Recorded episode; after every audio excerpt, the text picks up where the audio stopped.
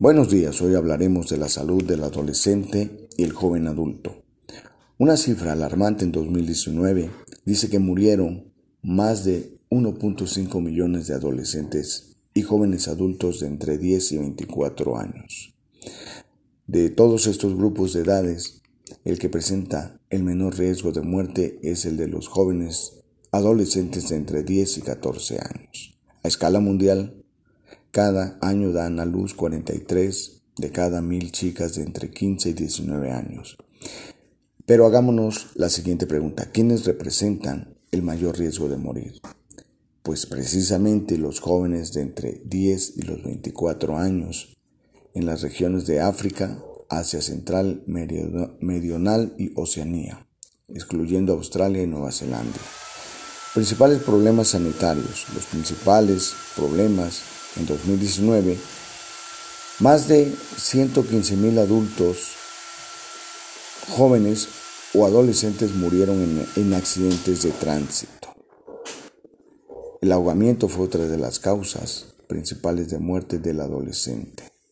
Se calcula que en 2019 se ahogaron más de 30 mil adolescentes. La violencia como factor también es otra de las causas de mortalidad de adolescentes y jóvenes aunque su peso varía sustancialmente de una región del mundo a otra. Según la encuesta mundial de salud escolar, un 42% de los jóvenes, de los adolescentes y jóvenes, estaban experimentando o expuesto a, a, intimidación. La violencia sexual también afecta en una importante proporción a los jóvenes uno de cada ocho jóvenes. La salud mental, la depresión que hoy se vive, es otra causa de enfermedad y discapacidad de los adolescentes y jóvenes, que llega a terminar en suicidio. ¿Por qué? Porque no se ha hecho énfasis que hay una discapacidad psicosocial. Los jóvenes se, se enfrentan a muchos factores que inciden en su bienestar y salud. La violencia, la pobreza, la estigmatización, la exclusión, la vida de entornos frágiles, crisis humanitaria, y esto todo aumenta el problema de salud. El consumo de alcohol y drogas también es un factor en muchos países del mundo que afectan a la adolescencia, que afectan a los jóvenes adultos. No hay autocontrol, no hay un comportamiento que inhiba eh, eh, la inclinación al alcohol. ¿Por qué? Porque a la vez que hay campañas de prevención, políticas de prevención y salud, también hay una eh, inducción hacia el consumo de ellos. Tenemos a los factores como son la mercadotecnia, la publicidad dirigida a los menores, a los jóvenes, a los adultos. Aunque hay prevención, hay campañas de prevención, no es suficiente. No es suficiente inhibir a los jóvenes adolescentes al consumo del tabaco, por ejemplo. Consumo del tabaco que empieza desde edades muy tempranas, entre los 13 y 15 años. Otro factor sería el SIDA. Muchos de los jóvenes en 2019, nos dice una cifra, había 1.7 millones de adolescentes que vivían con SIDA en las regiones de África y esto trae también un importante rubro para estudiarlo. La sensibilidad hacia los temas de la adolescencia que viven con VIH para que tengan su tratamiento antirretroviral y en ellos se observe el, el índice más bajo de tratamiento.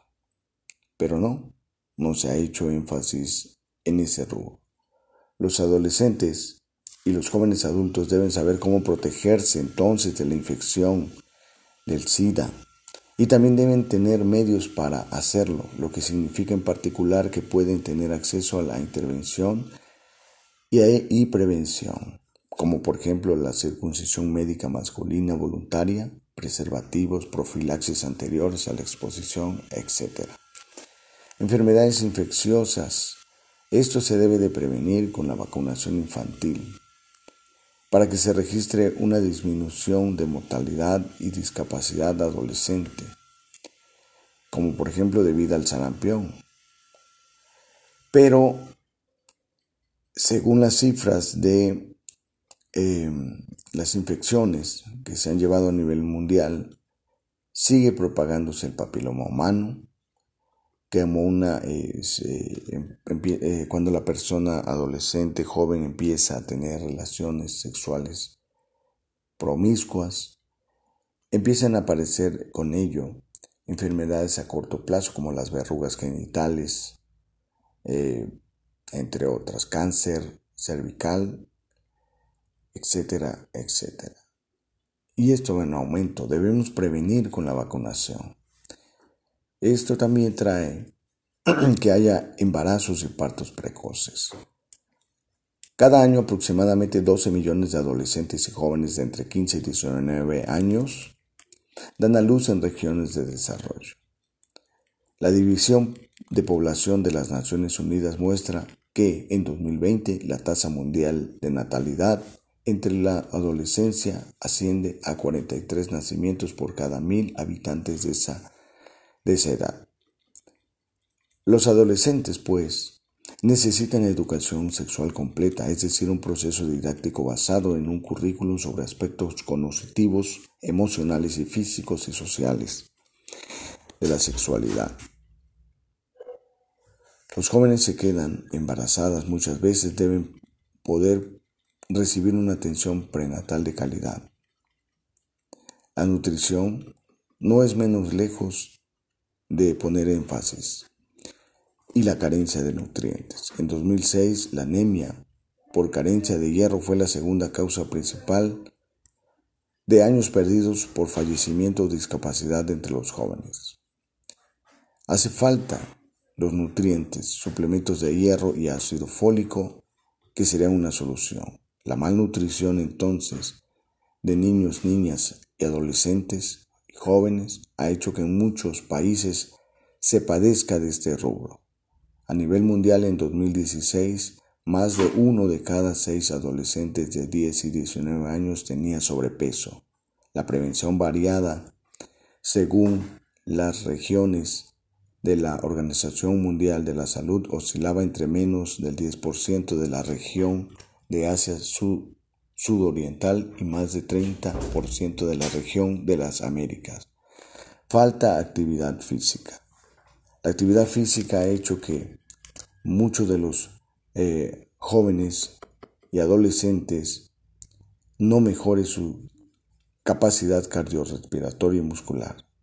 Sin embargo, se pugna porque esto sea una introducción al rubro de la salud.